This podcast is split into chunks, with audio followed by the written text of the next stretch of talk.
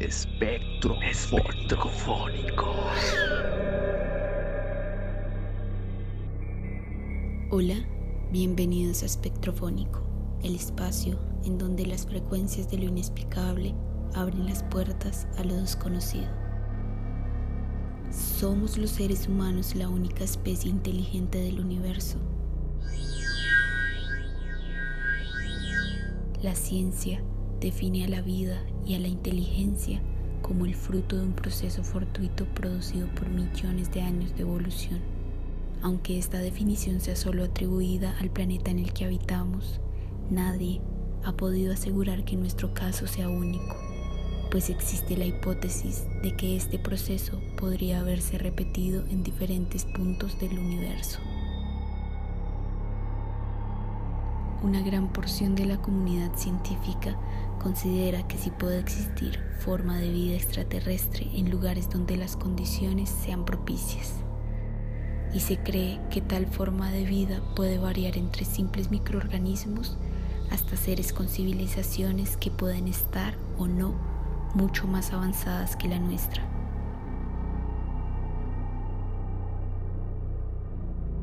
Para muchos, la idea de visitantes espaciales es muy atractiva. Es por ellos que existen personas que dedican su vida a recolectar pruebas de su existencia. La mayor parte se pueden comprobar como falsas, pero existen unas cuantas que nos hacen dudar, pues ni la ciencia misma ha logrado obtener una explicación lógica para estos casos. Desde Buenos Aires, Argentina, JP nos cuenta su experiencia.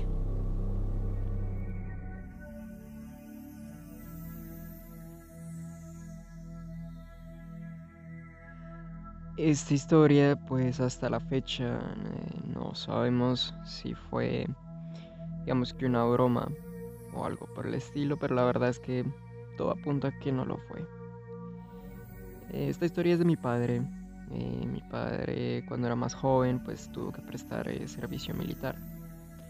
Él ya cuando llevaba pues eh, un tiempo prestando su servicio militar, le tocó hacer pues digamos que una misión o bueno un encargo lo que sea con, con, su, con su grupo, con un grupo de, de personas, ¿no? Y era que tenían que mm, ir a un lugar a dictarles como, digamos que talleres a unos niños, como una especie de, de profesor de educación física, algo así.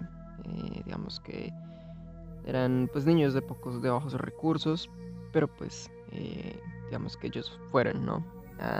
allá, fueron allá, estaban prestándoles sus, eso creo que era cada sábado, si no estoy mal, eh, pues iban tal les hacían sus talleres, em, sus jueguitos, eh, todo muy lindo.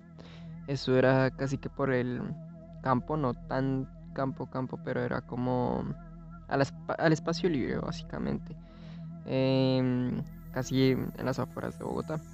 Entonces, ellos estaban ahí, siempre tenían como la mejor actitud, eh, les, les cogieron cariño a los niños y ellos también a pues a, sus instructores, ¿no? Eh, pues todo normal, ¿no? Todo, todo a ser súper normal.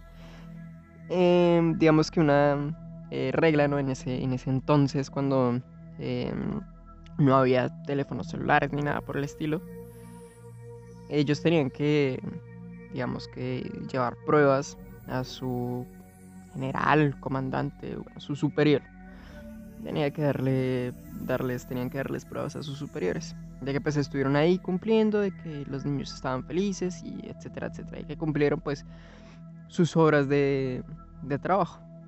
Entonces, ellos lo que hacían era tomar fotografías pues con estas cámaras antiguas, ¿no? Que eran cámaras análogas, de estas de rollito. pues nada, ellos tomaban sus fotos, tal, normal y un día pues estaban dictando sus clases, como de corriente. Eh, estaban jugando fútbol, digamos que era una especie de... Era una cancha bastante grande. Y lo que pasa es que eh, detrás de esa cancha, bueno, como al costado, mejor dicho, hay un bosque. Pero un bosque súper grande, súper, súper, súper grande. Ellos estaban ahí jugando normal, estaban súper divertidos. Eh, pues en esa época, sin tanta tecnología, la gente se, digamos que disfrutaba un poquito más de la, de la vida real. Estaban súper felices todos ahí jugando fútbol, tal. Y pues estaban tomando sus fotos. Ya se estaba haciendo de noche, pero ellos no les importaba. Ellos estaban súper felices jugando su partido de fútbol. Tomaron sus fotos, tal, normal. Ahí, con el bosque de fondo. Y resulta que, eh, pues después de que terminaron su servicio, eh, pues tenían que entregarle, digamos que los negativos, ¿no? Pues fueron a... Primero que todo fueron a ir a revelar ¿no? las fotos. Y se encontraron con... Em, pues una cosa muy rara. y es que había, había, o sea, va a sonar muy raro, pero es que había, o no muy raro, sino como, no sé si cliché o algo por el estilo, pero había un, un ovni ahí. O sea, hoy en día ya, con, o sea, los ovnis son como ya, eh, todo lo de los alienígenas es cultura popular, ¿no? Todo el mundo sabe qué, qué es eso. En su momento pues también eran famosos, pero no tan famosos. Y el caso es que ellos revelaron eso y había una especie de platillo ahí, ¿no? Entonces se veía la cancha, se veía el bosque de fondo y arriba del bosque, como arriba de la cancha, había un platillo. Y pues claro, eso fue como, ¿qué carajos? O sea, ¿qué está pasando? Porque aparece esto aquí. Aparte que en esa época, con una foto, con fotografías con cámaras análogas, ¿cómo iban a hacer un montaje? Y, es que el, platillo este aparecía en, en los negativos de las fotografías. Era imposible que fuera un montaje. Entonces en el momento en el que pues el superior de ellos vio las fotografías, casi que, o sea, se alarmó un poquito y luego dijo como, deme todo esto, deme todo esto, eh, que yo no sé qué, y, pues claro, o sea, mi papá y sus amigos estaban, no, pero dejen, pues déjenos con, con unos negativos o con, déjenos sacar una copia de, de, alguna de las fotos. Y el man no, no, no y no nos da estas fotografías.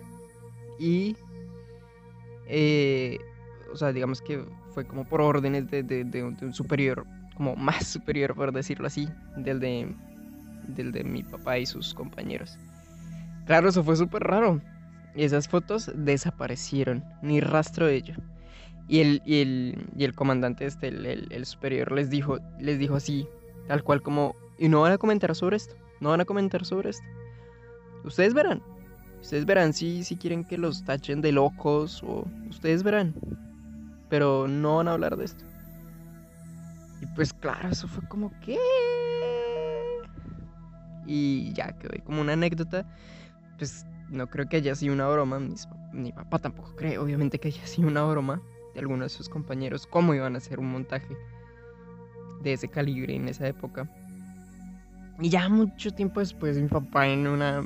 En, en una librería de estas de Panamericana vi una portada y era casi la misma foto y mi papá fue como, ¿What? ¿Qué pasó acá? ¡Qué puto miedo! Y, mm, y básicamente esa es la historia de, de los ovnis. Fue muy raro hasta la fecha, no, no sé. Mi papá todavía sigue contando la historia como muy, muy alegre, o no muy alegre, sino como muy con misterio, o sea, como con, como con dudas sigue dudando mucho sobre, sobre por qué se llevaron esas fotos, a dónde se las llevaron, quién las querría y, y por qué se comportaron como tan pesados con ellos después de que tomaron esas fotos. Pero bueno, esa es la historia y ya. Se calcula que hay 500 mil millones de galaxias en el universo observable. Esto nos hace pensar que las posibilidades de que exista vida extraterrestre son tan grandes como el universo mismo. De hecho, la astrofísica Pchenia Skolnik llega incluso a afirmar que la pregunta no es si hay vida inteligente en otro planeta, sino cuándo la encontraremos. Su razonamiento es que cada vez que encontramos un objeto o fenómeno, con toda seguridad descubriremos más.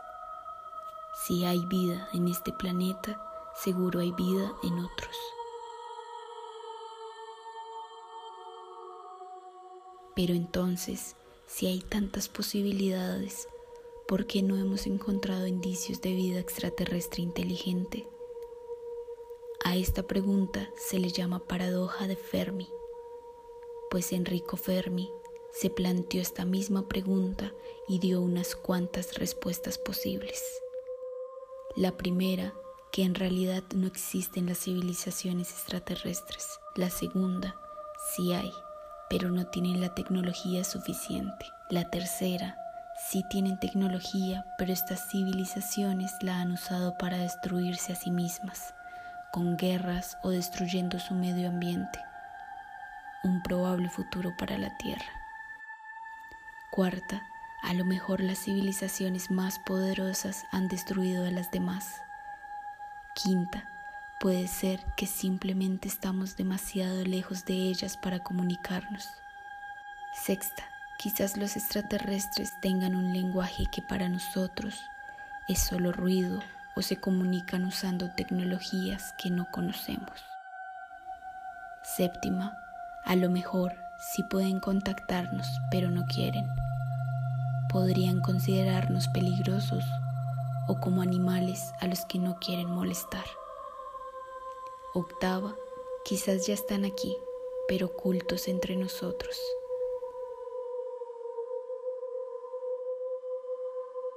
Todas estas teorías podrían tener sentido. Para ti, ¿cuál es la más acertada? Espectro espectrofónico.